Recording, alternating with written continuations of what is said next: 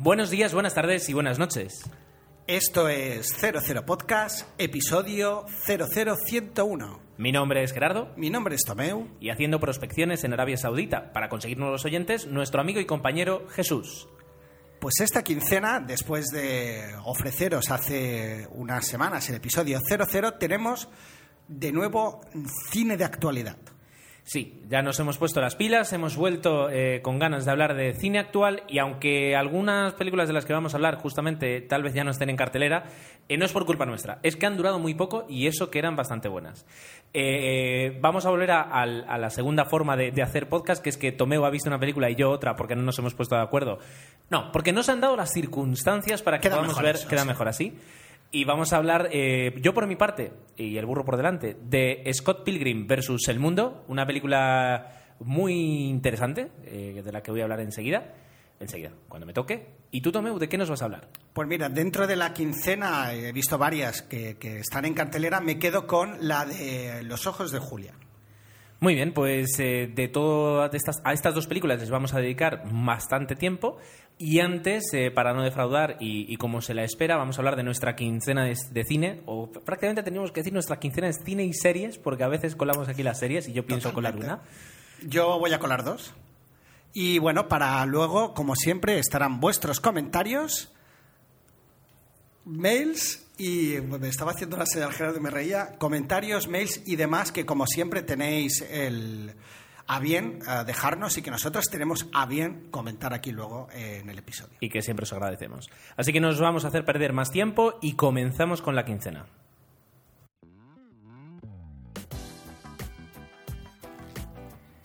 Y Tomeu es conocido entre, entre muchas cosas por, eh, bueno, aparte por tener secciones propias, cosa que yo nunca he tenido en el podcast y no lo vamos a hablar. Serás También, malo. también es conocido porque trae siempre una extensa, rica y variada quincena de cine. Y yo creo que esta vez no nos va a defraudar y ya me dijo que era bastante eh, venía bastante cargado de películas de las que comentar en su quincena. Así que te cedo el protagonismo y cuéntanos qué has visto esta en este caso no quincena, sino en este caso este mes. Eso te iba a decir, claro, el hecho de que haya habido un par de semanitas más eh, no quiere decir que nos hayamos dedicado a contemplar el cielo, sino que eso ha facilitado, en mi caso, no sé si en el de Gerardo, el poder ver un poquito más de cine y, como ya anticipabas, barra un poquito más de series, que quieras o no, es otra forma de, de ver cine, que digo yo, o decimos siempre, muy, muy gratificante y a determinadas horas, ¿por qué no decirlo? Eh, esa duración de 40 minutos es ideal pues para poder disfrutar un rato y luego no dormirte viendo una película. Dicho esto, he visto varias, algunas las mencionaré porque yo creo que merece la pena mencionarlas, pero bueno, parándonos un poquito eh, y siguiendo una recomendación de Adri y de Telefila, eh, he visto El diario de Noah, ¿no? que es una película así muy bonita, muy tierna, y, y debo decir, la verdad que realmente así lo fue y me pareció una película mm, bastante emotiva, bastante interesante. Empieza con un inicio que puede ser bastante convencional, donde nos narran la historia. En, bueno, es una película que va haciendo flashbacks contándonos una relación del pasado mientras ah, se están sucediendo hechos en el presente. Ajá. Ese desarrollo inicial que me pareció convencional, a medida que vas conociendo la historia y realmente conoces el motivo por el que se sucede los, se suceden los acontecimientos, me pareció fantástico. Es un momento de, de grandes interpretaciones, de un homenaje a, a actores ya adultos, porque son los que se llevan el, el protagonismo al final. Y, y, bueno, destacar para mí un, James Gardner, que uno lo tiene visto muchas veces en comedias, haciendo aquí un papel dramático, fantástico. La verdad es que me gustó muchísimo. Pensaba que iba a haber un pastelazo y me encontré con una historia muy bien contada de- del director Nick Casavetes, ¿no? director y actor, y la verdad es que personalmente me, bueno, me emocionó, al- bueno, igual que a mi mujer, evidentemente. Dentro de las que he visto este mes es una de las que destacaría, de mis favoritas. Y mm, es que sé que tiene la, la etiqueta de pastelazo. Eh, es verdad, no es verdad, es verdad, pero da lo mismo. Es Bueno, verdad, como- pero, pero pesa, hace que toda la película peque de, peque de pastelazo. Yo creo que el, el- al principio sí, no, no lo puedes evitar porque son tienes cierto déjà vu, ¿no? Te está contando, pues, por no anticipar mucho más de la trama, pero la historia de amor entre un, niño pobre y una niña rica. Entonces, eso puede dar pie, y, yo iba viendo, digo, pero nos estás contando esto, ¿no? Pero no, en el momento dado hay un giro en el guion mm, de forma brillante en el que realmente esa especie de historia convencional tiene un sentido y, bueno, cuando ya se entiendes todo lo que está sucediendo, yo caí rendido a los pies de la película, personalmente. Me pilla en un buen momento, está claro. A lo mejor esa película te pilla en otra situación y te puede parecer un rollo. Personalmente yo, y agradezco las recomendaciones aquí de Adri de Telefina, disfruté mucho. Bueno, bueno, en la marco para ver. ¿Qué más me traes? Bueno, dentro de la parte, eh, vamos a hacer así un pequeño bloque de la parte moña, ¿no? Dicho con cariño, también. Ya, veo cuál. No me pude resistir a volver a ver Love Actually. Pero Love Actually hay que verla un poquito más tarde, cuando ya es, verdad, pero es que la tenía y dije, ¿qué hago? Espero, pero no, no pude resistirme y volví a disfrutarla. Es, es muy buena. Yo la conocí, pues yo creo que es el año pasado, eh, invierno del año pasado. No la había visto, eh, me habían hablado mucho, pero, pero aquellas películas que no caen. Y, tremendo, o sea, es como, como comedia romántica, varias historias, es decir, está genial. Y la banda sonora de Craig Armstrong es impresionante. Es decir, yo tengo la, la, banda sonora por separado, o sea, la banda sonora de la película, y escuchas cada pieza por separado y disfrutas cada una de ellas y te reviven muchísimo la película. Y los personajes son geniales, es decir, hay, un hay una gama, amplia gama de personajes y tienes de todo tipo, es decir, eh, desde Hugh Grant haciendo de Hugh Grant, pero también el, eh, de todo, tienes de todo. Sí, a mí me, sorprendió porque no la había visto. Creo cuando se estrenó en DVD no llegué a ir a verla en el cine y, la volví a descubrir y no me acordaba de casi nada y entonces era como volver a ver la película.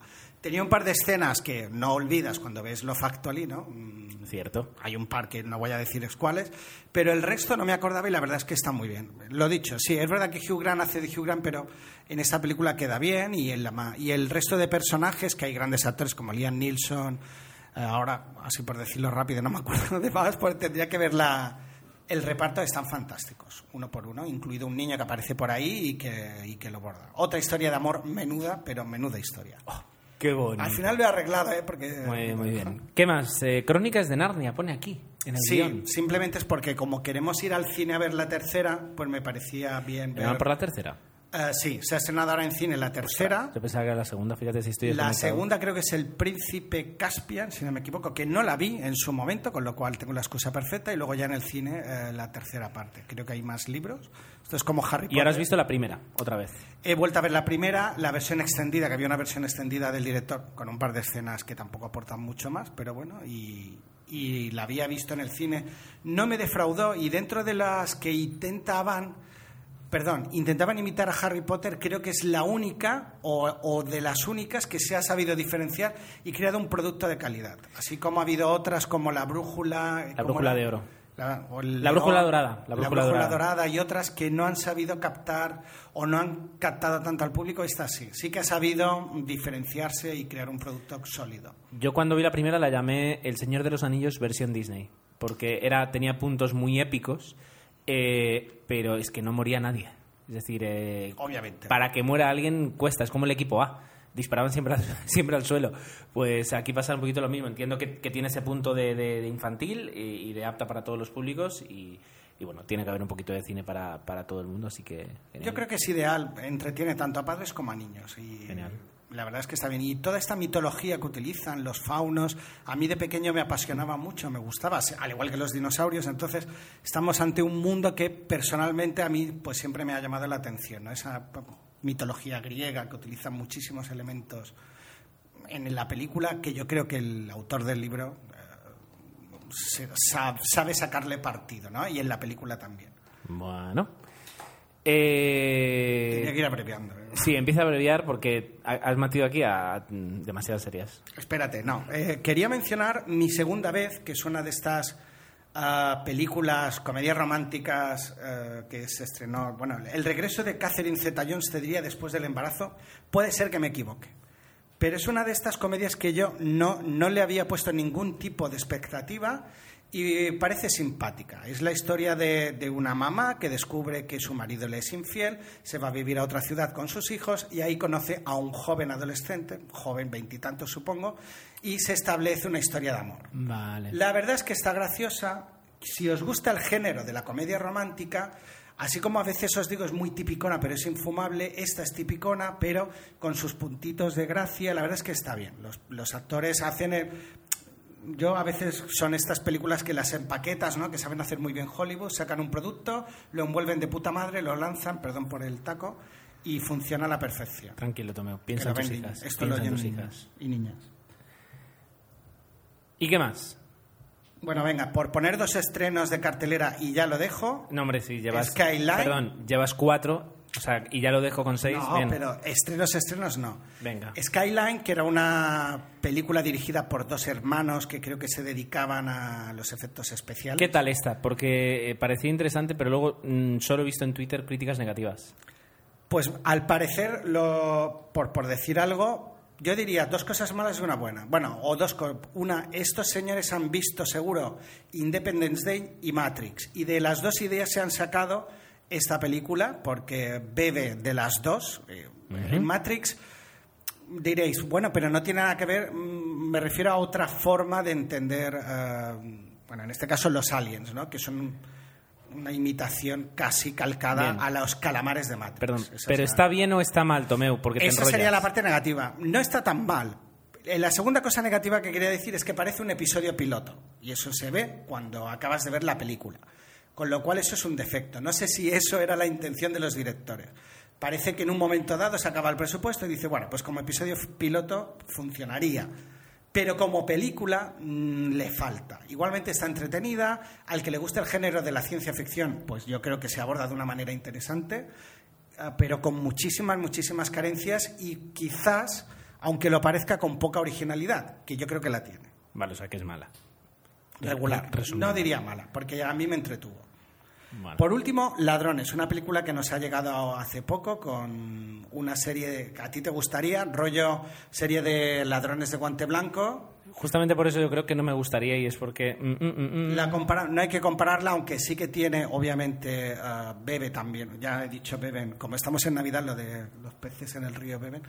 Pues eh, sí que se inspira en, al- en- algunos personajes, te diría, en, en Ocean's Eleven, pero en la película también creo que cumple perfectamente. Es una peli más pensada ah, como peli de acción que como peli de entretenimiento o, o de guion, como tenía Ocean's Eleven, ¿no? que tenía mucha chispa en el guion. En este caso, el enfoque está prácticamente hacia, hacia la acción pura y dura y como, como eso funciona. Ay, Vale.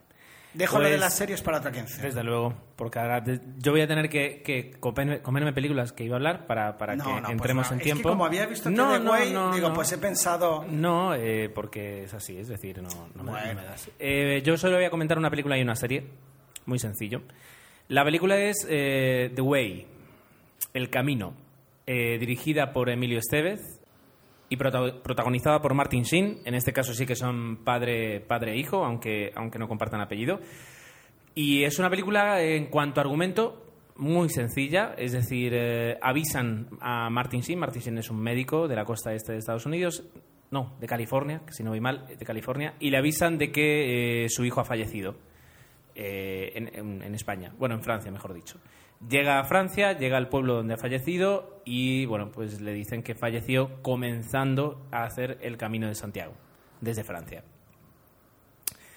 Eh, tenían una relación pues no muy buena, o sea, no muy mala, pero no se entendía muy bien. El hijo, además, que aparece en varias escenas, justamente es el director, que es el hijo de verdad, que Ah, es eh, no. Emilio Estevez. A través de flashback, deduzco. Eh, no, eh, no precisamente a través de flashbacks. Bueno, en, algunos momentos sí, pero en otros no.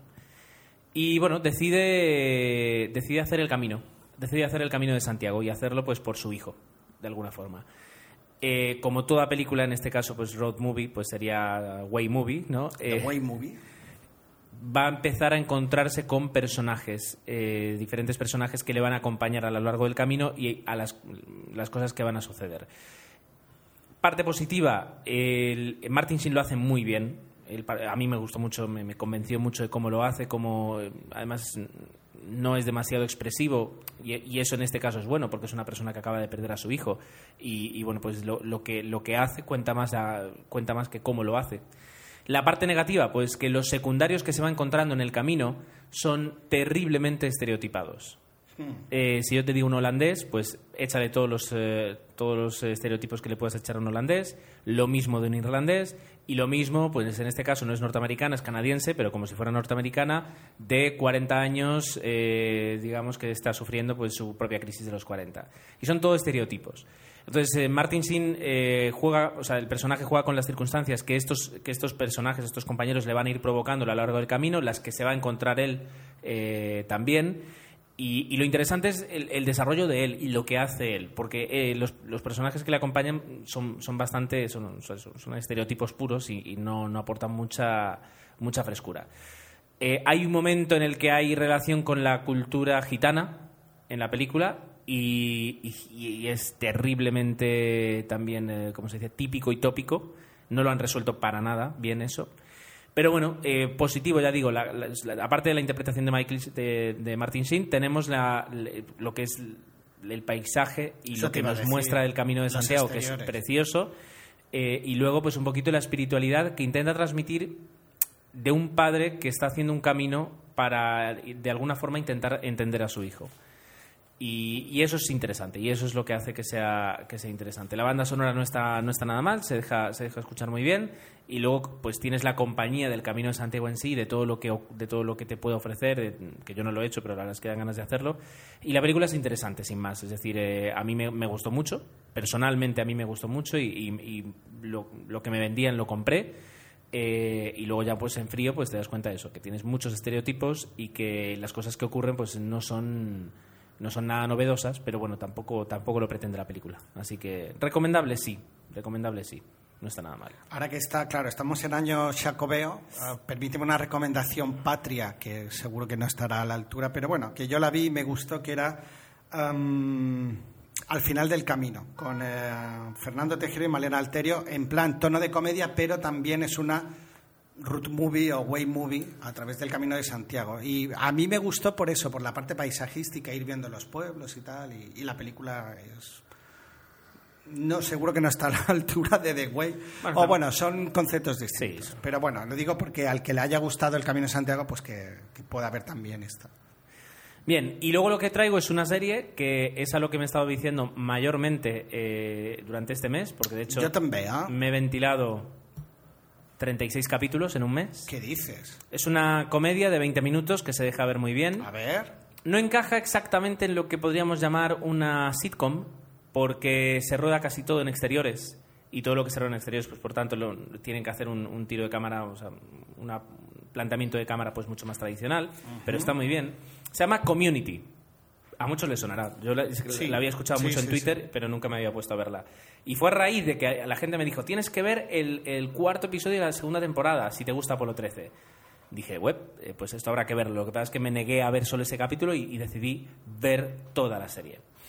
Eh, la serie es muy sencilla, es un grupo de personas eh, que no se conocen entre ellas, totalmente diferentes las unas a las otras, que coinciden de forma semi-accidental, pero en parte provocada, en un grupo de estudio de español, del idioma español, pues que se, reúnen ellos para estudiarlo, en un community college. Que un community college vendría a ser, en España no existe, pero es sería una especie como de centro de formación profesional y para adultos y diplomaturas. Es decir, eh, no es la universidad, pero es lo que puedes estudiar después de eh, tener tu bachillerato.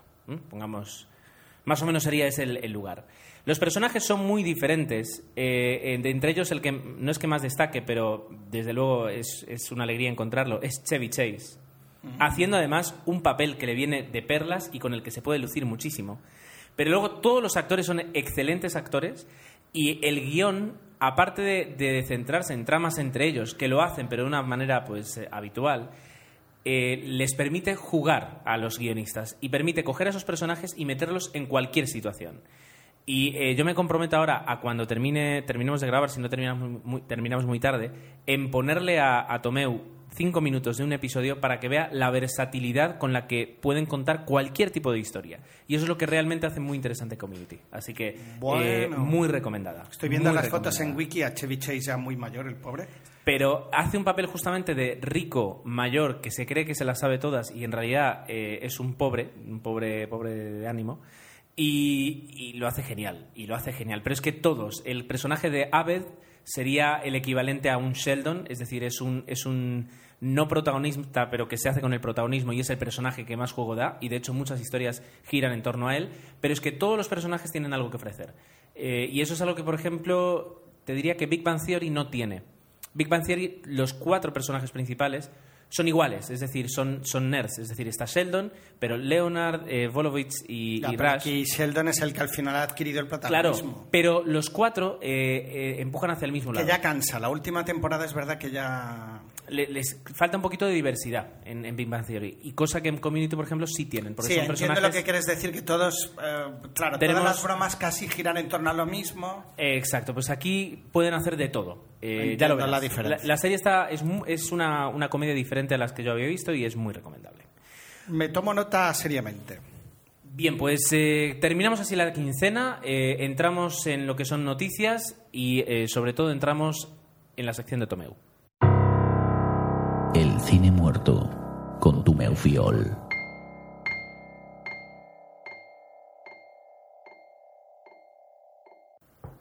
Mm, Pues curiosamente la segunda quincena, ¿no? la, que, la que nos encontramos ahora, pues no sé si ha habido alguna noticia destacable, pero cuando grabábamos el 100, unos días después, pues ah, sobre todo dos, dos pérdidas. Una, ah, la que más supongo ha llamado la atención y la que se han hecho más eco en prensa. Mediáticamente y en Twitter sí que se ha hecho un- hubo muchísimo ruido acerca del fallecimiento. nos referimos a Leslie Nielsen y obviamente uno de los padres de, de la comedia absurda, ¿no? por decirlo de alguna manera, que seguro que tiene un nombre en inglés y que, que, bueno, mm, su principal, yo diría, obra maestra, y debe tener varias, es Aterriza como puedas. Ahí realmente es donde creo que eh, nació un mito, realmente, un mito que yo creo, ah, obviamente sí que lamentas muchísimo ah, la, pérdida, ah, que luego el pobre ya se encasilló y, poco más le ofrecían que, que no fuera pues eso salir sus pequeñas o grandes apariciones en este tipo de películas que es un género que a mí ya me cansa. Al principio en Aterriza como puedas creo que la puedes ver mil veces y yo me voy a seguir riendo pero las últimas películas donde él, hacían aparecer al pobre Leslie Nielsen pues ya creo que no no tenían tanta gracia, al menos para mí. La verdad es que es una pena. Y curiosamente, una de sus últimas apariciones eh, fue en una película española. ah, ¿Cómo era? Spanish Movie Spanish Movie. donde pues o- obviamente era cita obligada el primer tipo de película absurda que se hacía en España con vocación pues de hacer crítica a otras películas y eh, tenía una aparición estelar junto a Chiquito de la Calzada.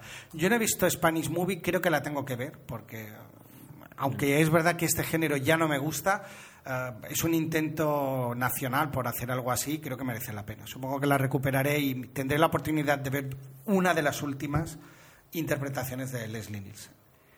Eh, por otra parte, hay que decir que Leslie Nielsen, a partir del año 80, que es cuando graba Aterriza como puedas, y, y empiezan a caer todas estas películas que tú dices de, de humor absurdo, eh, ya le pilla tarde en su carrera. Es decir, eh, estaba mirando aquí la primera, la primera película Claro, del año eso, 56. cierto, cierto. Entonces, eh, durante, durante décadas eh, hizo pues muchísimos tipos diferentes de Incluido papeles. Westerns, que era su, es- creo que era donde más actuaba. Y yo creo que el motivo por el que él se dejó pues hacer todas estas películas y participar es porque ya, no digo jubilado, pero él ya había hecho su carrera en Hollywood, había demostrado eh, quién era. Y, Es cierto. Y decidió pues, eh, pues hacer este tipo de películas para, para supongo, ganar más dinero y, y vivir tranquilo. Me Pero parece bueno, un buen matiz. Él, él ya lo hizo y, y, bueno, nos deja, nos deja muchísimas películas. eh, de hecho, con un poquito más de tiempo podríamos para el próximo intentar hablar de, de, una, de una de las mayores películas de Leslie Nielsen que tenemos. Ahora no recuerdo, tengo el nombre en la punta de la lengua y no me acuerdo. Pero bueno. ¿Cuál te aterriza como puedas? ¿no? No, no, no, no. Justamente no es, no es de este tipo, es, es de anterior. Pero ah, no, no me va a salir, no me va a salir, ya te lo digo. Igualmente sí que eh, merecería un capítulo aparte la de aterriza como puedas. Creo que sí que merece un... También. Además nos decían que, bueno, una, algunos creían que podíamos aprovechar el episodio de hoy, la verdad es que no, no ha podido ser, para hablar de una de las películas de Leslie Nielsen, pero no os preocupéis que, que yo creo que sí, que más adelante, que a veces dices, ay, ¿qué película podemos comentar? Creo que, que cae una seguro. ¿Quién más ha fallecido en este en esta Bueno, otra de las una de las pérdidas grandes no es el director de cine Irving Kershner que para los fans de Star Wars y que en los que me incluyo te diría que dirigió la mejor o una de las mejores de la, toda la saga de las películas de Star Wars, el Imperio contraataca, ¿no? Ah, Quitando la primera, que obviamente es la que abre la lata, ah, superar el Imperio contraataca creo que no lo ha superado nadie. Y, y en este caso, pues mira, supongo que muchos de los fans de Star Wars pues eh, se sintieron de luto porque realmente se fue uno de los grandes. Yo creo que es... De los grandes, en el caso de Star Wars, porque luego mira su filmografía, es verdad que tampoco ha destacado en grandes películas o muchas más. eh, me ha parecido leer El regreso de un hombre que llamado Caballo y pero bueno, él ha hecho El Imperio contraataca, yo creo que eso ya es motivo suficiente como para Es lo que te iba a decir. Y el Imperio contraataca ya, no- ya será por historia o por dirección y, y nunca sabremos hasta dónde llega la mano de George Lucas y, y cuándo comienza la de, la de Irving. Es una grandísima película y ya solo por eso pues merece la pena Oscura como ser recordado, ser recordado. ¿Alguien más? Eh, vengo... Yo he tomado nota porque me lo chivaron. Eh, Mario Monicelli, que es un director italiano, eh, sobre todo en los años 50 fue reconocido por películas como Rufufu o La Gran Guerra y tenía como habituales, ¿no? Todos los directores tienen sus actores, actores fetiches a, a Vittorio Gassman, ¿no? Que sí que es un actor que más eh, se ha consolidado dentro de los actores italianos, que más ha trascendido a nivel internacional bueno, tanto como Marcello Mastroianni o Claudia Cardinale, pues todos estos actores fueron dirigidos eh, por, por este director italiano, al cual yo no he seguido y creo recordar películas como Rufufu, pero en la distancia. Me gustaría recuperarla, porque el caso de Rufufu sí que tiene ese trío, ese póker de actores, que, que ya solo por eso merecería la pena. Bueno, pues descansen en paz, eh, en paz todos los, eh, todos los eh, Tenemos que hablar de otras noticias. Hoy no va a ser el caso porque no sea solo cine muerto, porque si no... Exacto. Eh, y podríamos, si quieres, ¿qué tal si nos eh, ya centramos en lo que toca, que es hablar de, de dos películas en concreto? Vayamos. Pues venga.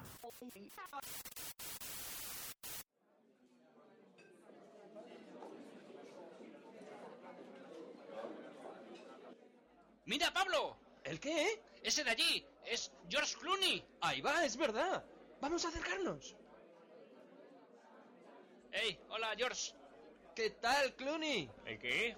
Ah, hola chicos, perdonad, es que me habéis pillado escuchando Pod Cinema. Eh, ¿pod qué? Pod Cinema, en podcinema.es. Es un podcast de cine. Bueno, es buenísimo. Cinema, ¿eh? Pues qué bien. Vale, muchachos. Bueno, me imagino que lo que queréis es un autógrafo mío, ¿no? Déjate de autógrafos, George. Y ponme un café con leche. Ah, y yo un capuchino, Clooney. Eso, eso, eso. Que sean dos capuchinos. Esto, chicos, que eso de café es solo un anuncio, que yo no tengo ni idea de eso. ¡Hala, qué tacaño! Así que no hay café, ¿eh, Clooney?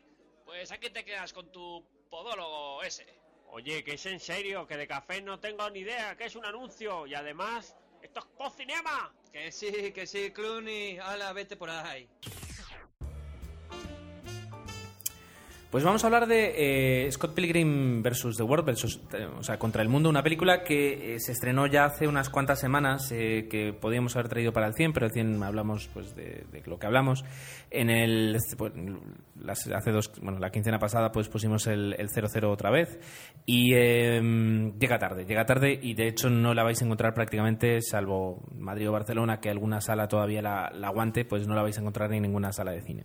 Yo creo que es, el problema es más en Palma, que son películas minoritarias, entre comillas, y duran muy poco. Es una putada. Sí, pero a raíz de comentarios eh, resulta que en Palma, que nosotros pensábamos que estamos muy mal, no estamos tan mal en cuanto a, salas y, difusión de películas con respecto a otras, ciudades más pequeñas. Bueno, la cuestión es que eh, lo curioso de esta película es que en, Estados Unidos se estrenó en agosto, pero en España se ha estrenado en noviembre, lo cual ha, hecho que se dé la circunstancia que eh, salió antes en DVD en Estados Unidos que estrenarse en cine en España. Lo cual ya sabemos lo que supone. Lo cual supone que yo, si hubiera querido, me hubiera podido comprar el DVD eh, en Amazon, me Eso hubiera llegado y lo hubiera podido ver antes de que se estrenara en España. Eh, es, un- es- es tan absurdo, es tan absurdo el tema de la distribución de las películas, eh, que luego cuando alguien se queja de que la gente no va al cine, que no estás cuidando tu industria. Y cuando no cuidas una industria, la industria se va al suelo. Entonces, pero bueno, para no entrar en, en debates que ya, ya son pues, muy conocidos por aquí, vamos a hablar de, de la película. La película está dirigida por Edgar Wright eh, y es un director que para muchos es conocido, eh, sobre todo por títulos como eh, Zombies Party o Buenísima. Hot Fuzz, que aquí se llamó Buenísima. Arma, Fa- Arma Fatal. Y eh, bueno, pues una serie que, que, yo no he llegado a ver, que es Spaced, y que todo el mundo me, me recomienda. Una serie, que, una serie británica. ¿Qué significa? Pues que la película eh, no va a ser normal. La película juega con, con, con una realidad. Es decir, te están contando una cosa, pero ellos saben que lo que te están contando no es del todo cierto. Y no, esperen, no esperan que te lo creas. Esperan que tú simplemente lo disfrutes sabiendo que es una película y que no están intentando contarte algo que es una realidad, sino que han preparado algo para ti. Es muy complicado de explicar, pero si la ves lo entiendes enseguida. Eh, ¿De qué va la película? La película hay que O, o decirlo. viendo el tráiler también. Exacto, Sí, con ver el tráiler basta. La película está basada en un cómic, un cómic que se llama igual, que es Scott Pilgrim, eh, en el cual intenta contarte unas historias pues bastante mundanas, bastante sencillas, es decir, sin, sin llegar, yo no lo he leído, pero sí por, por lo que he visto, es decir, no evidentemente el cómic no, no intenta ser el, Batman de, o Superman de... Bueno, no sé de cómics, pero, pero básicamente queda así. Es un cómic pues eh, muy ciudadano, por decirlo de alguna forma, muy mundano. Eh, y lo que hacen es eh, coger este cómic para desa- desarrollar la película. La gente que ha leído el cómic y ha visto la película dice que bueno que está bien, pero que evidentemente, como siempre pasa, la adaptación no es del todo precisa. Y de hecho yo creo que eh, gracias a eso nos encontramos con una película muy fresca que ha permitido al director de alguna forma ser creativo. Y, y eso es la película, es muy creativa.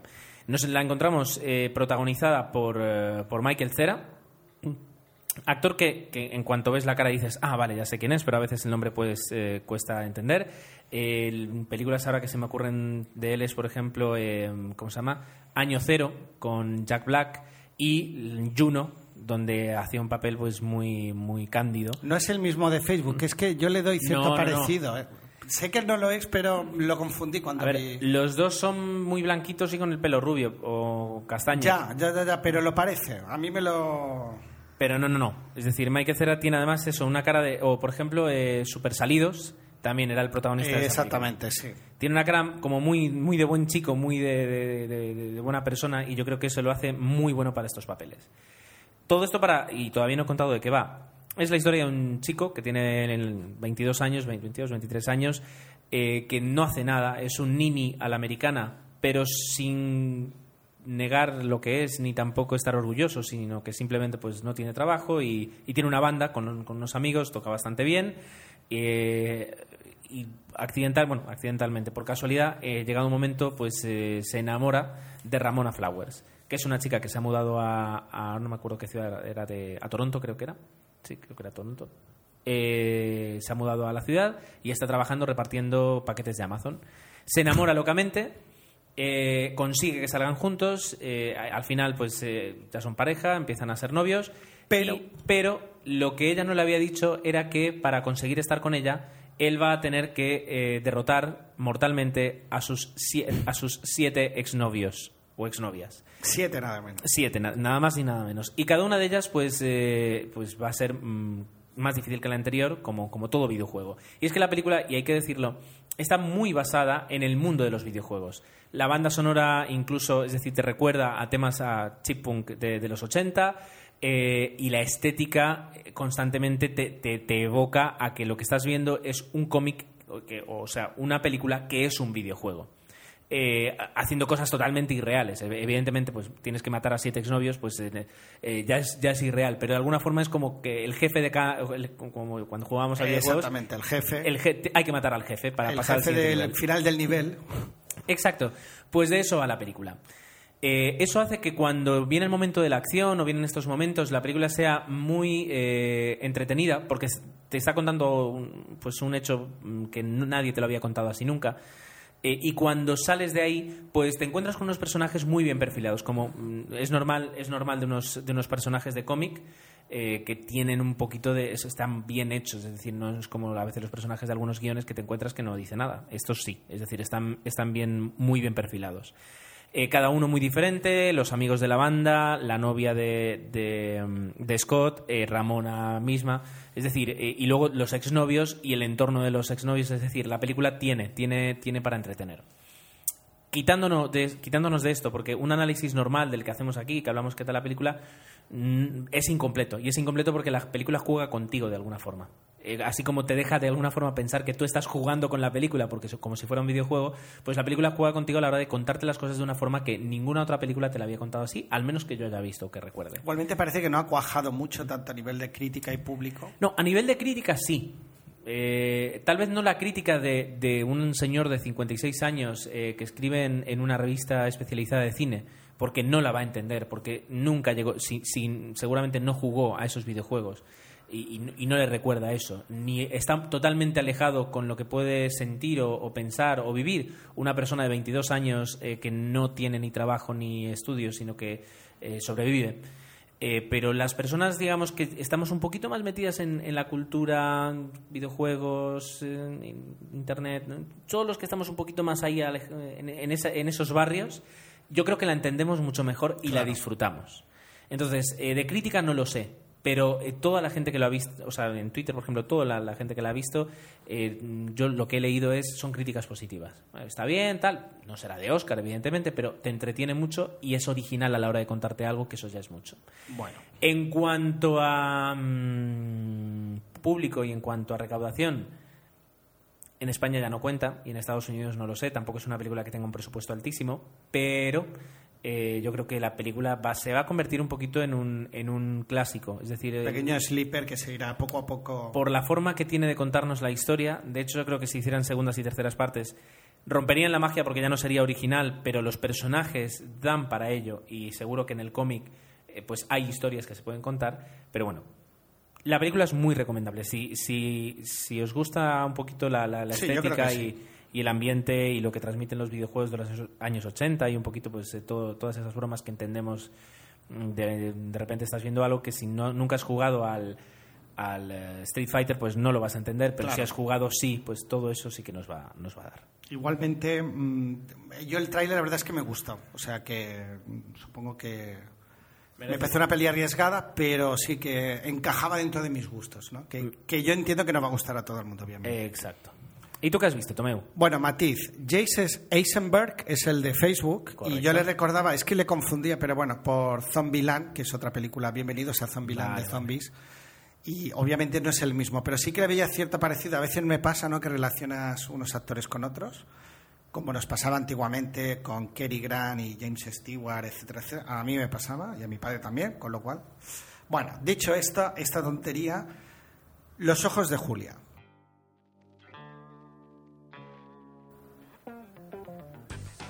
Estamos ante una nueva producción, eh, a veces dicen producida por, y dices, ostras, pues tiene que ser buenísima.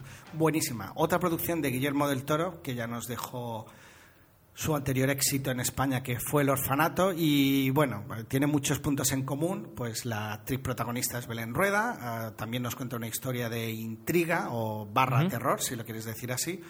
Y, obviamente dirigida por un director, no sé si novela o no, es Guillem Morales, que yo no le he visto en otras, en otras películas, pero que aquí dirige y también coescribe el guion junto a Oriol Paulo. ¿Quién nos cuenta Los ojos de Julia? Pues estamos ante mm, un thriller, una, una película, la- nos cuenta la historia, el, el arranque de la película, de, una, de la historia de dos hermanas. Una de ellas al principio mm, decide, o, aparentemente parece que se suicida. Lo cuento porque realmente forma parte de lo que es el tráiler y de la historia. Y ah, la hermana, de alguna manera, intuye que eso no es así, que no es un suicidio y que se, se supone que hay algo más.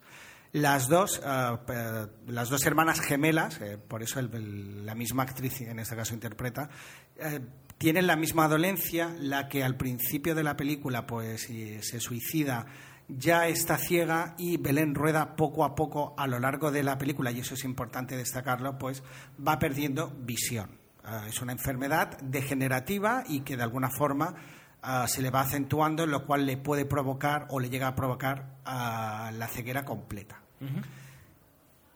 En esa situación, además, ella, pues poco a poco va descubriendo cosas que le pueden eh, dar a entender que realmente lo que le sucedió a su hermana no fue un suicidio, sino que hay algo más. Esa es un poco la premisa. Ah, obviamente, pues ah, hay una serie de personajes que envuelven a la historia y, que de alguna forma convierten a la película, es que es como- me gustaría definirla, o le diría que va de menos a más. ¿no? Curiosamente, el principio de la película es muy convencional. Los personajes secundarios ¿Qué están... es lo que parece en el tráiler? Que va a ser la típica, la, típica película de miedo.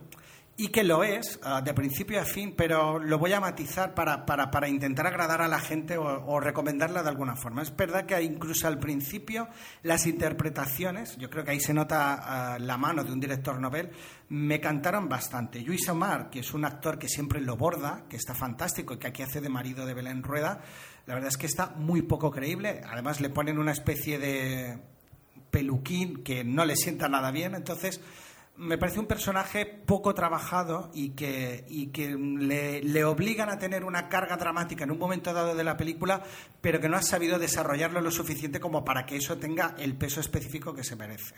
Ahora parece que entiendo un montón de cine al decir esto, pero es un poco la sensación que vas teniendo de van apareciendo personajes que dices, pero ¿de verdad lo estáis diciendo lo que decís? Como mal interpretado, pero a medida que el peso de la película ah, va cayendo eh, en exclusiva, por decirlo de alguna forma, en Belén Rueda y otro personaje que, que aparece, va ganando en intensidad. Obviamente Belén Rueda está fantástica, con un pero, quiero decir, está fantástica, pero es que me recuerda un montón, o nos recuerda un montón a- a- al, al orfanato, con lo cual eh, no sé si se está encasillando la pobre mujer, porque ya van dos papeles casi seguidos haciendo la, la misma intensidad dramática, que lo hace muy bien, pero que ya no está ya no es tan novedoso como cuando la ves en el orfanato. Claro. Ese es la- el fallo que quizás adolece el- la interpretación de ella, pero que está magistral. La verdad es que la tía lo borda. Bien. Está muy bien. Y eso hace que la película eso vaya de menos a más a medida que la trama se va centrando más en ella. Y luego el director intenta innovar, o al menos la forma en que tiene de presentarnos varias escenas que me gustaron muchísimo. Y eso creo que le da un peso, un valor a la película. Siendo una película que es verdad que yo creo que no va a tener el éxito del orfanato. Igualmente sí que se mantiene en cartelera, ya lleva bastantes semanas y eso es síntoma de que la gente va al cine. Y creo que lo que ofrece el tráiler te lo da, que son sustos e intriga. Lo que pasa que eso, tiene esas carencias que, que para mí es una pena, ¿no? Que no la convierten en una peli altamente recomendable.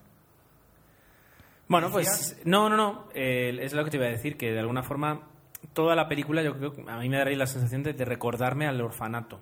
Estar viendo pues eh, otro montaje, otra casa, pero el hecho de que Belén Rueda esté pues eso, sufriendo, asustándose, recorriendo una casa, eh, yo creo que han tirado por el camino fácil y han intentado recoger de la gente que se quedó con ganas de ver una segunda parte del orfanato, pues presentarle otra historia, que está muy bien, que es una forma de hacer dinero y, y chapo por ellos, porque es una forma de que se podría hacer más original, pero bueno, eh, de vez en cuando también hay que ganar dinero en esto del cine. Es que es una lástima que ocurra eso, porque no, no, yo creo que Belén Rueda ha demostrado por activa y por pasiva que es una buena actriz, y quizás aquí, yo creo que es injusto que se la compare con el orfanato, porque ella es una, Perdón. una currante, pero ¿De verdad crees que es injusto? para ella sí. Para el que haya pensado el casting, no. Bien, Dirá, esto pero- Belén Rueda lo hace y lo borda, que es lo que hace, porque es que está... eh, si tú haces una película de miedo eh, que es muy comentada por la crítica y por la y que tiene gran éxito de, de- de espectadores y al cabo de un año y medio prácticamente haces otra en la que haces un papel muy igual, ¿realmente crees que es injusto que se la compare? Yo creo que ella sabe que, que la gente la va a comparar.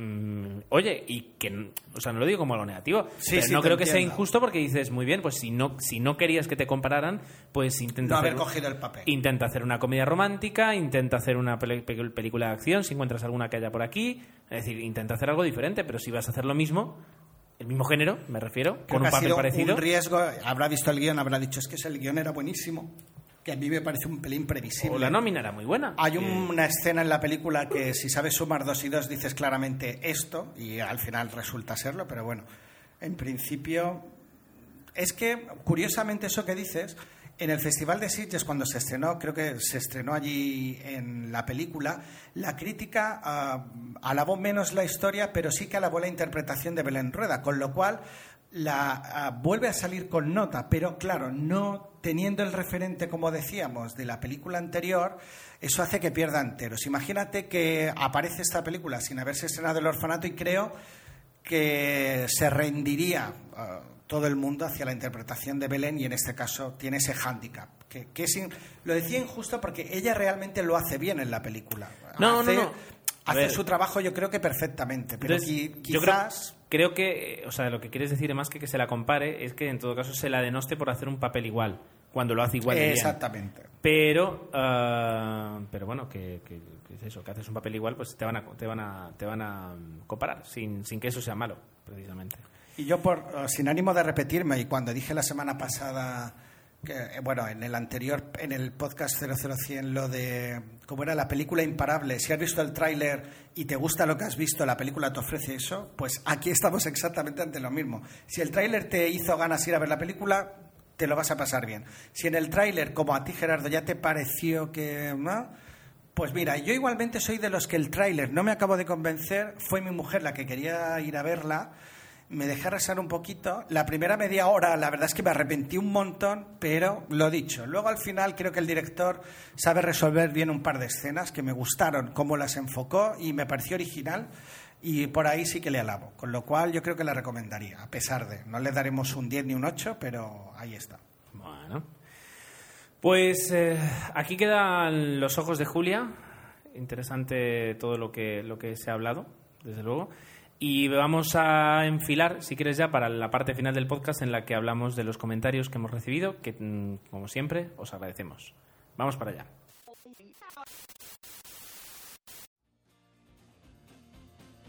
El podcast de Palmas. Un podcast sobre Magic the Gathering, informática, fricadas y un poco de lo vaya surgiendo. lo podéis seguir en http el podcast de palmax.blogspot.com Así de sencillo. Nos vemos pronto. Hasta luego.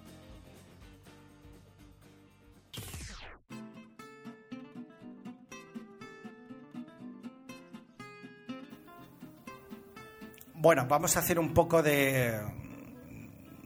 Como era de deuda pendiente, hablaremos de, los comentarios del 100, del, obviamente, y del, luego del 00, que también hay un par.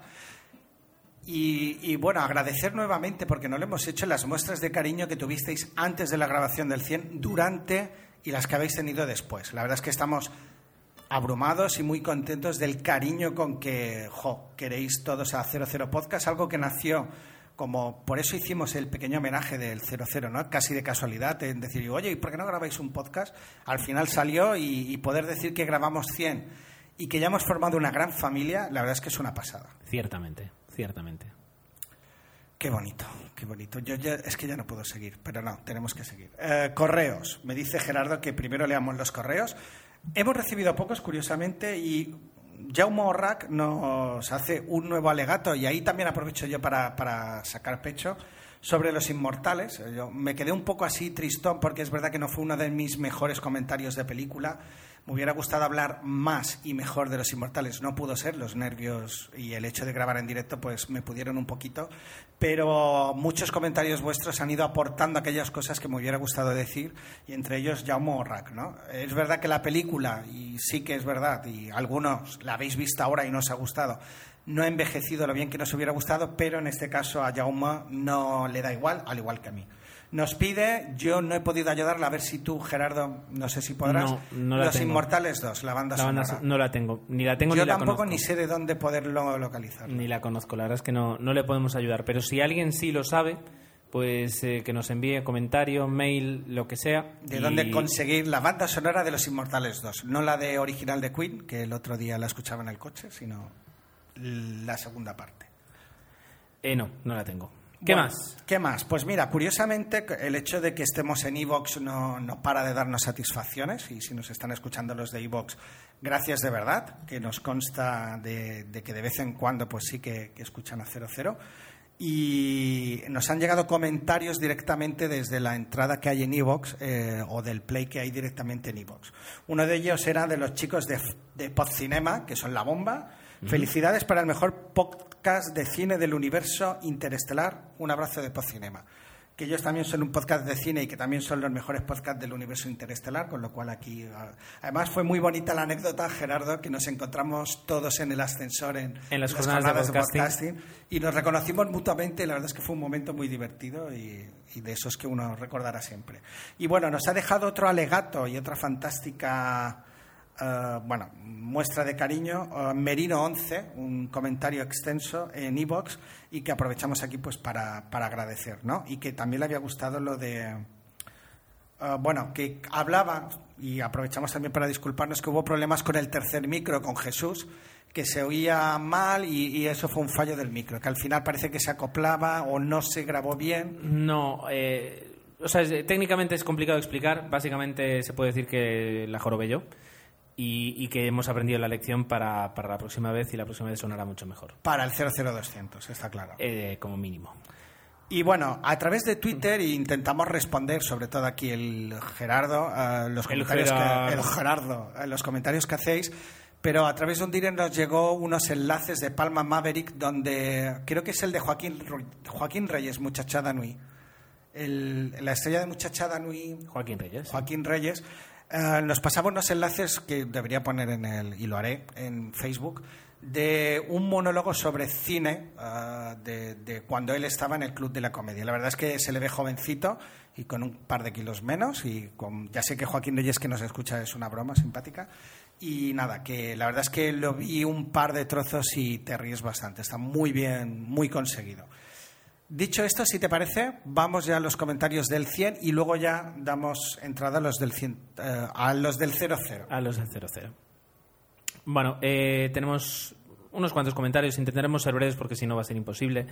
Tenemos un comentario de Marco Taguas que nos daba la enhorabuena y que decía que esperaba escuchar como mínimo el 1000. Eso va a ser. Imposible, directamente. Hombre, va a ser complicado. No sé si tú me voy a durar. Yo estaré mayor, pero no sé si Me ha gustado muchísimo lo que has... Muy bien. Eh, luego tenemos a Jesús de Valencia, que hacía tiempo que no se pasaba y se pasó eh, y nos daba, pues de alguna forma, las, las gracias. Eh, las gracias por eh, la, la regularidad y que, bueno, pues que, que enhorabuena a los tres y enhorabuena para, bueno, y que gracias a, a ti también, Jesús, por habernos escuchado desde hace tanto tiempo y que, bueno, de alguna forma, pues eh, somos una, una familia teléfila. eh, nos, eh, Que, que hay que, de- que hay que decir menos lo de regularidad, que ya cansa. Eh, al igual que Apolo 13, ya dejémoslo. Yo ya dije que no, le- no iba a mencionar ese nombre. y- Ay, tienes Y no lo he mencionado. Sí, sí, lo lo estás tenido- cumpliendo. Lo has sacado tú. Estás cumpliendo. Y lo de la regularidad, pues no, ya, perdona, lleguemos- perdona, y además en los comentarios lo dirán, sí que has mencionado Apolo 13. No, yo dije que a partir del, del, No, del no, 100 pero hoy lo has mencionado. No. Vale, no te voy a decir cuándo, que lo diga la gente en el podcast porque ellos estarán atentos. En lo que estamos grabando hoy, En lo que has grabado hoy, yo no he dicho esa palabra. vale. ¿Cuándo la he dicho? Bueno, venga, te lo voy a decir porque a lo mejor estoy metiendo la pata, pero diría que no. Cuando has hablado de la serie, tienes que ver el episodio 4 porque si has visto Apolo 13, bla, bla, bla, bla, bla. Tienes razón. Tengo razón. Bien. Tienes razón. Estoy consiguiendo que Gerardo me dé la razón muchas veces. Tienes Creo que tenemos un problema. Tienes razón, ya- Dios mío. Bueno, pues eh, tenemos un comentario de Telefila que dice que, bueno, que, que enhorabuena. Hablando de Wall Street, eh, decía que le gustó que mm, eso de que Michael Douglas cuando quiere puede hacer un, un buen papel, pero que no tiene por qué hacerlo porque ya él ha hecho su carrera eh, y ahora lo que está haciendo pues, es trabajar cuando le da la gana. Puede ser que sí. Eh, dice que, cien- o sea, que es cierto que, que Denzel Washington pues cada vez saca el mismo papel para todas las películas, pero que aún así siguen siendo entretenidas y que, eh, que no tiene mala pinta la de los trenes, pero que tiene mejor pinta la de Unthinkable y de verdad, eh, Teléfilas, si no lo has visto, si no lo has visto todavía para cuando estás escuchando esto, vela, es muy recomendable. Vela. Y que me lié yo efectivamente a la hora de, de hablar del protagonista de um, Unthinkable, que es Michael Sheen, y que me lié yo, como casi hoy me he liado hablando de, The Way, porque eh, ahí está, con, entra en rivalidad con Martin y Charlie Sheen de la familia Estevez, que también es hijo de Emilio Estevez. Eh, Lord comentaba justamente este, este tema, el, el, um, el La tema de, bueno, confusión. de- de la confusión. Y eh, pues, eh, bueno, eh, ahí está, ahí queda. Lo, bueno, luego tenemos a Paterceo, que además parece que se va a comprar un iPhone 4, lo cual, pues, es- yo lo celebro. Hace que gane puntos hacia Gerardo y, bueno, a mí, a mí me cae igual de bien sin iPhone. Eh, que bueno, que muchísimas que felicidades por el episodio, gracias, Paterceo. Eh, que luego decía que no está acostumbrado a comentar demasiado por aquí, es más de Twitter ciertamente, pero, pero que ha querido pasarse por aquí. Que se ha puesto del lado de Tomeu 00 eh, el- porque Los Inmortales es un peliculón. Yo, que quede claro, porque mucha gente ha dicho, me pongo del lado de Tomeu. Yo en ningún momento he dicho que Los Inmortales no lo fuera. De hecho, la he visto y no la he comentado en la quincena. No ¿La me has visto? No, no me has dejado tiempo. Te has puesto a hablar de, de- de cualquier cosa y Pero no me te parece, tiempo. yo estoy salvando la quincena porque tú nunca ves nada y encima eh, ves los Traes y no seis lo dices. películas para la quincena. No, tenía dos más, pero me, me has Por eso traes seis vetado. películas, lo normal es traer dos, tres. Vale, no lo haré más. Yo intentaba dar calidad al programa. Que además. No, decir, perdón, calidad. Me ha Bien. quedado súper divo. No, ah, como era contenido, ¿puedo- quería decir puedo- puedo contenido. conti- ¿Puedo continuar? No, ahora ¿Puedo- no. puedo continuar? Permíteme, Gerardo, que te interrumpa. ¿Puedo- ¿Qué te ha parecido Los Inmortales? No, no, no lo voy a comentar. No. Para el 102, entonces ya. Me... Pero lo dirás. Pero por supuesto, por Bien, supuesto. pues Pero bueno, que. Con eso me conformo. Cuando grabamos, en ningún momento yo dije que, que no me, que me, pareciera mala película, que no me gustara, es decir, Los Inmortales. Eh, y además, de hecho, dije algo que, que, mm, cuando lo he visto lo he confirmado, y es que es una película que ha envejecido, pero que cuyo guion se merecía un remake Sí, sí, en, sí. Este, en este sentido. Creo que sí. Igualmente creo que también iba por los comentarios en directo, que algunos obviamente hablaban mal de la película. Eh, dice que le gusta mucho que las los años 80 las películas podían dar muchas cosas por sentado, centrarse solo en una parte de la historia y no tener que dar una justificación al resto, que es cierto y es muy interesante. Y que, eh, por otra parte, pues eh, que Los Inmortales es muy buena pues por, por un cúmulo de cosas, pero sobre todo por la historia. Y ciertamente es así, es decir, lo que hay detrás, la mitología detrás de Los Inmortales es lo que hace que la película pues haya sobrevivido tantos años, tantos años después. Eh, que está totalmente de acuerdo con la, con la música, que Queen lo borda y que eh, pues la segunda y la tercera película no existe, que la serie no existe, que solo existe la primera película que es la de Los Inmortales. Bueno, le daríamos un puntito a la serie, pero es verdad que no. Que no sabe cómo no ha salido todavía un videojuego en primera persona eh, de estos de, de Los Inmortales porque la Cortando temática- cabezas, oh, la temática es, interesante, es sí, sí. perfecta. Luego tenemos un, co- un comentario de, de Freeman eh, que dice que es como tú, un gran fan de Highlander. Que de hecho no- Highlander no tiene nada que ver el título original con el, con el doblado. Sí, que me gusta mucho lo de Highlander. El póster, además, tengo el póster original, es una gozada. Eh, pero bueno, que eh, dice que es del año 86 la película y que, como tú decías, pues no fue un gran éxito en taquilla, pero fue, como a ti te gusta decir, un blockbuster, es decir, un, un éxito en el videoclub. Sleeper. No, Sleeper es otra cosa. Bueno, Sleeper es que... Es un eh, blockbuster. Boca a boca, sí. Blockbuster. Eh, luego, bueno, pues eh, que eh, cuando él quería de las películas que siempre ibas al videoclub a alquilar y siempre estaban alquiladas. Como antes Qué pasaba. rabia daba eso, sí, antes sí. pasaba, es decir, que ibas y decías, ¿cuánta? No, no queda ninguna. Y tenías que volver a casa y alquilarte otra, porque es que esa no, es- no, no- estaba. No, y tenías que desarrollar técnicas para saber en qué momento podías pillar esa película. Ir por la mañana, o, horarios o el, y- del, el del videoclub te decía, mira, pásate por la tarde, que hay uno que la, la tendría que devolver yo hoy por la mañana, porque si no le vamos a cobrar ¿Me la más". Y puedes yo creo reservar? No, tal. no podemos reservarte Reservar no, pero tal. Ahora yo, las películas que alquilo siempre son cine o tipo cine de autor, cine, as- cine asiático, cine francés, cine italiano, y de esas pues nadie las coge, entonces ya no tengo Siempre problema. están libres. Eh, dice que si no la, bueno, me decía a mí que si no la he visto que la vea en versión original, no la pude ver, ver en versión original. Dice que gana muchísimo, evidentemente, y que la voz eh, de Sean Connery, pues eh, que es espectacular en versión, versión original. ¿Qué más comentarios tenemos? Tú también me puedes ayudar si quieres, Tomeu. ¿eh? Ah, yo estaba ya alguno. centrado en los del 00. Ya, pero es que hay ¿sabes? 26. Digo, si me vas a dejar hacer 26 comentarios seguidos, la gente se va a aburrir de mi voz. C. Corleone. jo, te echaba de menos, Gerardo. Es Oh, que has estado bonito. muy suave el resto del episodio. Porque me estoy conteniendo. Ya, ya, Porque ya. mala leche me sobra, pero me estoy conteniendo. Bueno, hay que decir eh, que, que quizás la, la- violencia de Gerardo está justificada porque ha vivido ah, plenamente la, la huelga salvaje de los controladores, que él tendrá su opinión sobre esto. Y de hecho, si alguien quiere escuchar pues mi opinión acerca de, de eso y mi experiencia acerca de esa crisis, pues puede escuchar el, el último, el número 13 de Aeropodcast, del podcast sobre aviación comercial, en el que Marco y Diego pues me, me- me llamaron para, para participar y tengo ahí una pequeña entrevista. Oh, y- y pues qué lo que- bien. lo que eh, ocurre. interesante. Bueno, dicho eso, te Bueno, echaba de menos. Venga, gracias. mientras- sigue Sí. tú y busco para Sí. poder leer y Vamos apoyar. por el comentario de Cercor Leone que habla, bueno, pues felicidades, que gracias, que saca el, el podcast cada 15 días sin falta, pues que, que es, eh, es todo un mérito y desde luego sí que, sí que lo es y lo ha sido. Eh, que, no ha, que no ha visto ninguna de las películas que hablamos en el episodio, pero que les, ten- les tenía ganas y que nos ha, nos ha, bueno, nos hace un poquito de spam y aquí pues estamos, como se dice, encantados de poder decir, de una, un blog de cine, de una página de cine en la que él colabora, que es ecartelera.com y pues la verdad es que todavía no me he pasado. Reconozco que todavía no me he pasado, pero me pienso pasar. Eh, para el próximo episodio diré que me ha parecido cartelera. Sí, C. Corleone pone un comentario.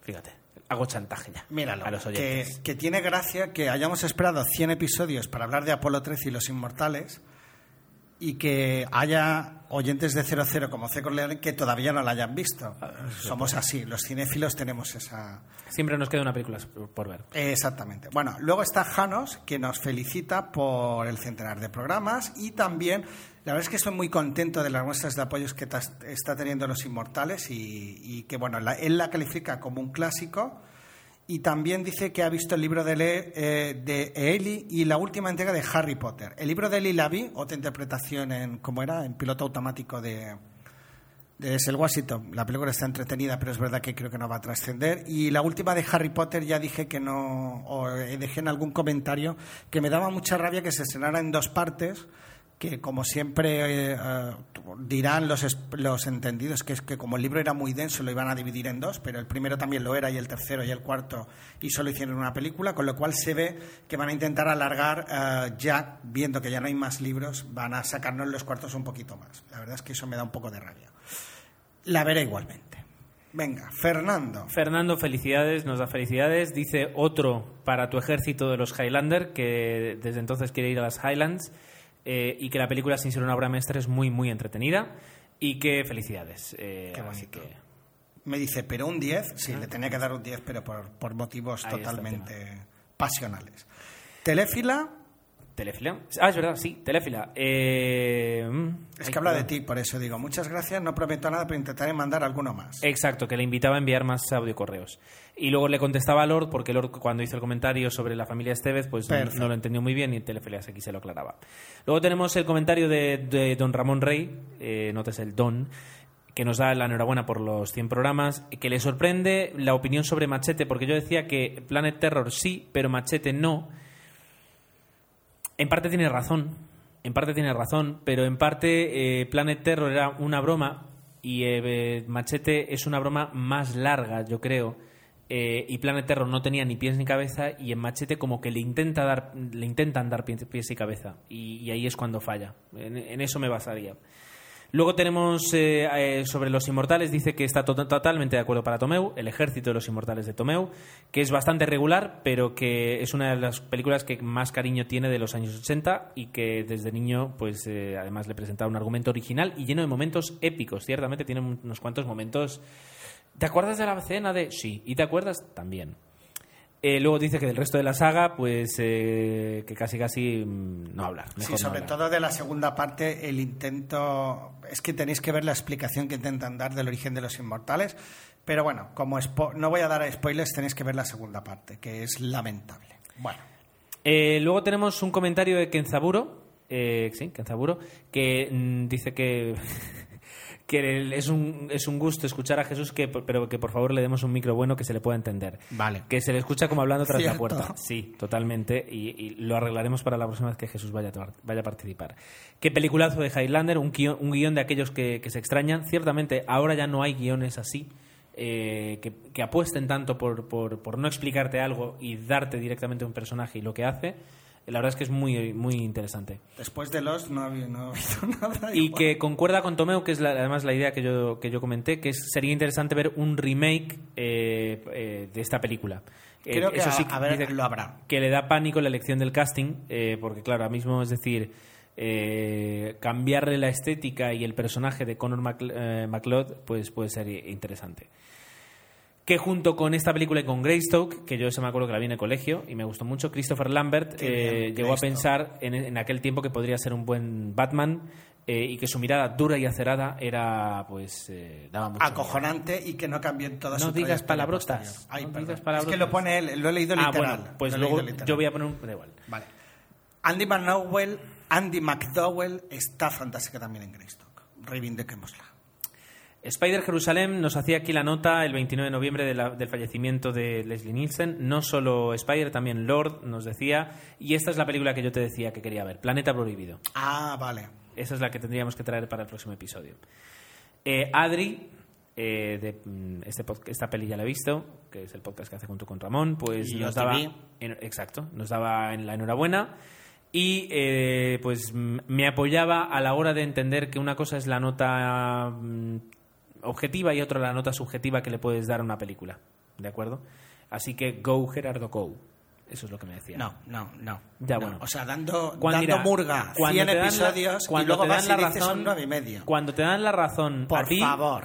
Cuando te Por dan la favor. razón a ti, montas un carnaval. Cuando me la dan a mí, me miras con miedo y me dices, no, no, no. No, porque tanto tú como Adri estáis equivocados, pero solo es por Venga. eso, nada más. Venga, habla tú del, del comentario de Spider Jerusalén que, que- que- que- Bueno, pues como suele hacer Spider, y para no alargarnos es que lo estamos haciendo muy largo, vuelve a hacer una disección de todo el episodio como es habitual. Y bueno, me quedo con lo de que Los Inmortales es otra de las grandes películas. Pero bueno, también habla de mm, que Apolo 13, lo digo también por decirlo, no está dentro de sus pelis favoritas, pero también ah, depende mucho de si el tema de la carrera espacial te apasiona bien o no. Y dice que está increíblemente, bien hecha y eso desde luego para mí, o al menos pienso yo, como debes pensar tú Gerardo, es indiscutible. Y dentro del cine muerto nos recordaba tanto lo de Leslie Nielsen como Irving Kessner y nos felicitaba por el, ah, el número 100 y que llegó tarde y no pudo seguirlo en directo el tiempo que le hubiera gustado. Bueno. Chepu, Chepu, tenemos un comentario de Chepu que eh, ciertamente eh, pues nos ha felicitado por los 100 episodios. Dice que teníamos que haber avisado antes de que lo íbamos a grabar en directo, que cuando llegó pues ya era tarde, mira como Spider. Avisamos dentro de todo con bastante antelación, yo creo que lo hacemos Facebook como y con, Twitter, con sí. cuatro o cinco días, que para nosotros es todo un récord. Ciertamente lo no, podemos haber te hecho diría que un poco antes. El viernes bueno, de la semana anterior puede ser, no lo sé. Pero bueno, sí. Únicamente puedo hablar de Los Inmortales, ya que la otra película que- de la que hablamos en el podcast, pues eh, eh, él, no visto, él no la ha visto. Dice que la vio por primera vez hace unos meses y que eh, nos copiaba literalmente lo que, lo que vivió. Y, o sea, lo que, lo que escribió en, en ese foro. Y mm, dice que, bueno, que salió. La decepción no ha podido ser mayor. Malo, malísimo, porque sí. Ahí tenemos ya una jo, gente. Es que es lógico hablar. Yo no sé, él dice que no es porque la ha descubierto ahora, porque luego yo le contesté en un comentario, pero es que es una peli de los 80. Verla ahora es verdad que te puede llevar un gran chasco. Luego, O sea, le decir, entiendo. Tú le, tú le, le rebatías y la respuesta de él dice que, que, claro, no nos podemos no te puedes basar en, en el tema nostálgico, en el tema míralo desde, el- desde los 80 para, para poder justificar una película. Pero ciertamente a ve- a veces con algunas películas para poder entenderlas te tienes que poner en su época y en cómo se contaban las historias en ese momento. Es decir, si tú pusieras un gran, un gran clásico, como yo que te voy a decir, Casablanca, y lo analizas desde el punto de vista de cómo entendemos el cine hoy, eh, pues puede que te decepcione. Los diálogos chirriarían muchísimo. Eh, por ejemplo, y los silencios, y, y la cámara que no se mueve, Los y planos los fijos. planos fijos, etcétera. Entonces, eh, si te pones en la estética de los 80 y te pones en qué se valoraba en los 80, pues sí. Comenta que, por ejemplo, pose- eh, Posesión Infernal, no sé si se refiere a, a- a Sí, for-. Raimi.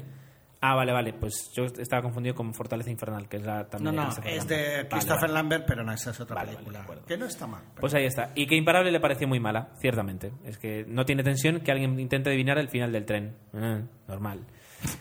Eh, pero bueno, ahí quedaban. Y eh, bueno, en realidad el del Chepo era el último comentario, porque Lord, pues. eh, bueno, Lord decía que siempre dice el mismo debate de siempre: me gusta una película versus la película es buena. Que efectivamente son dos conceptos diferentes y en muchas ocasiones incompatibles. Y en eso estoy, estoy de acuerdo.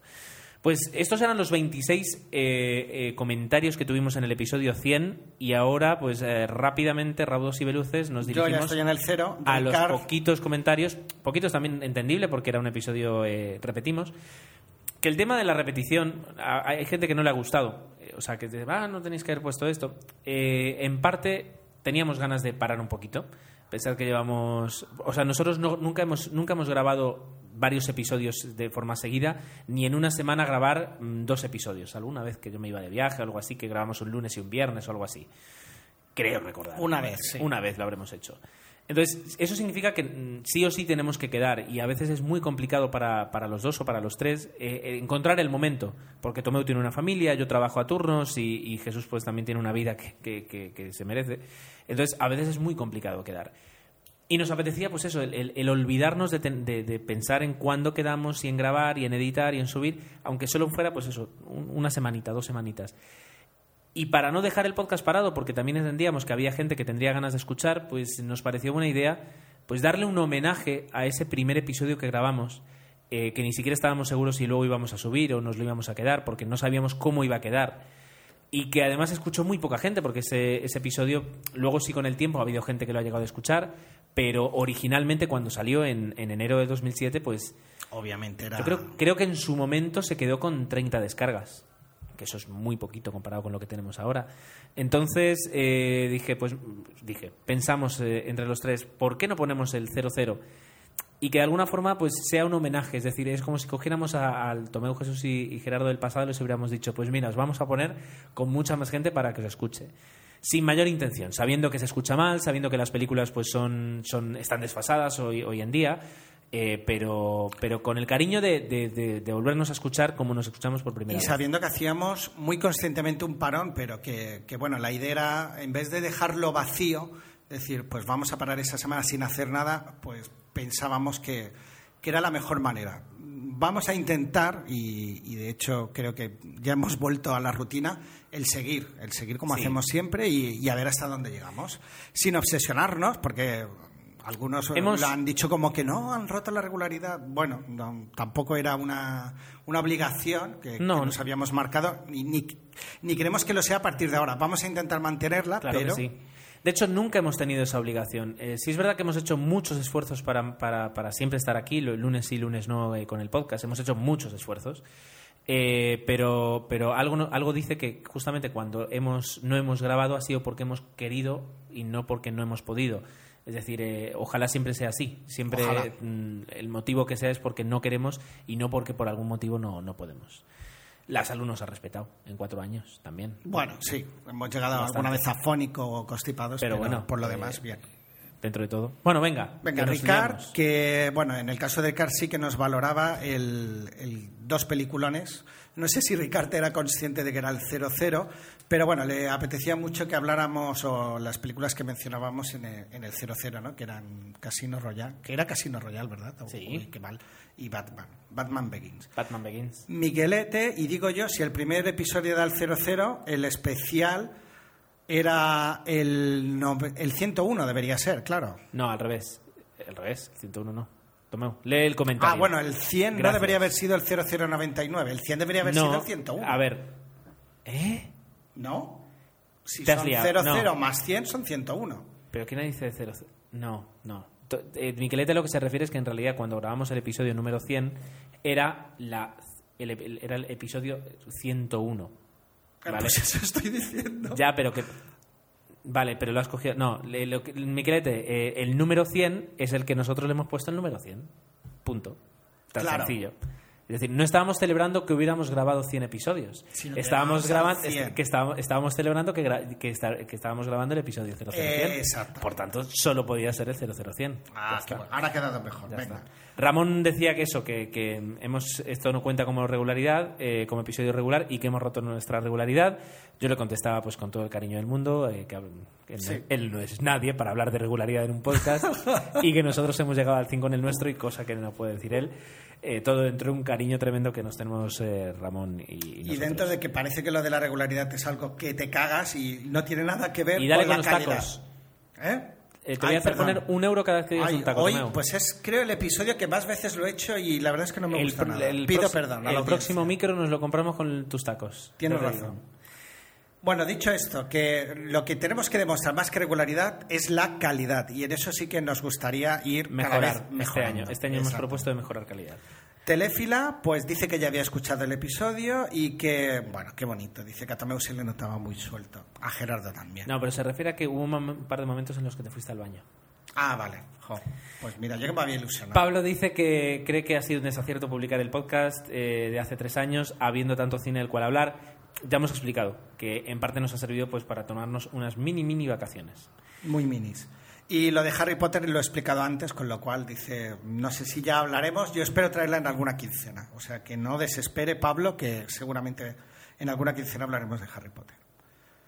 Lord nos decía también adiós a la regularidad y bueno, pues lo que hemos dicho. Igualmente y nos deseaba y aprovechamos también para decirle una feliz Navidad a todos Exacto. y lo mismo para, para, para él eh, y para todos.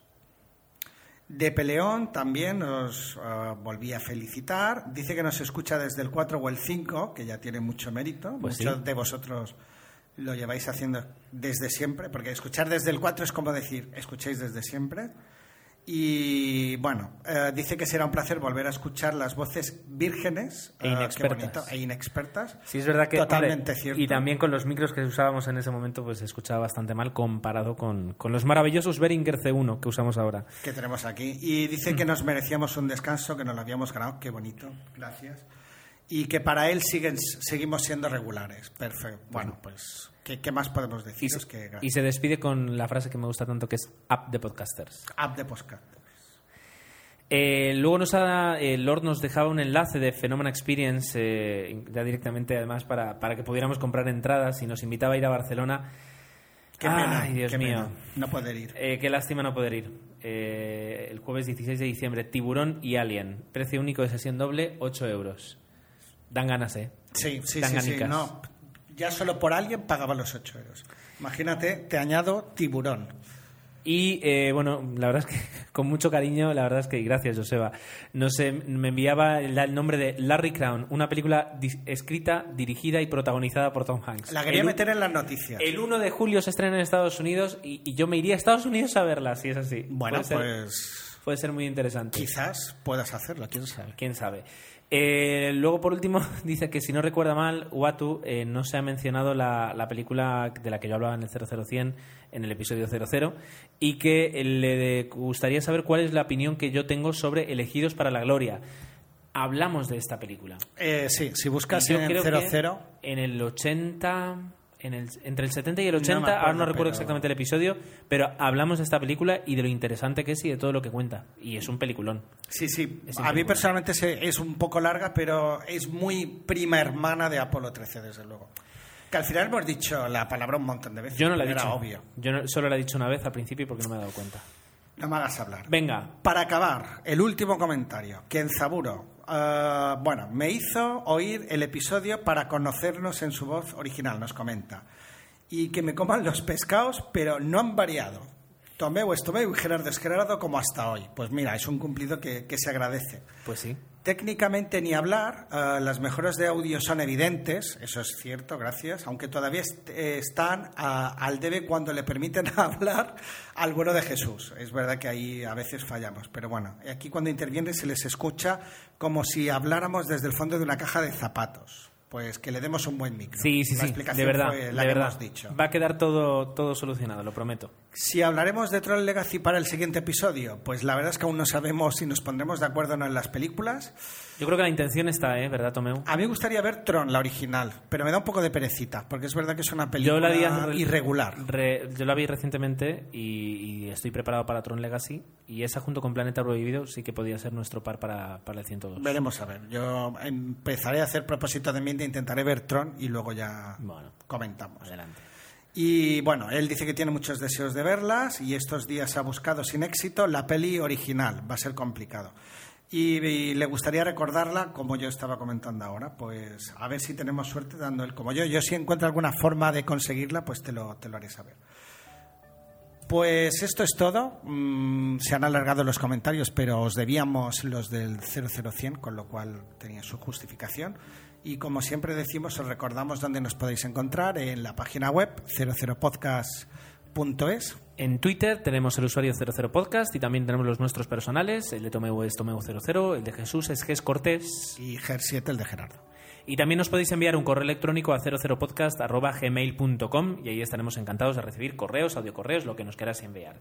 Y en Facebook también, en facebook.com barra 00podcast, eh, también os vamos dejando algunas cosillas que, que se nos van ocurriendo. Pues eh, hasta aquí esta quincena. Nos vemos en la siguiente, en lo que será el episodio 00102.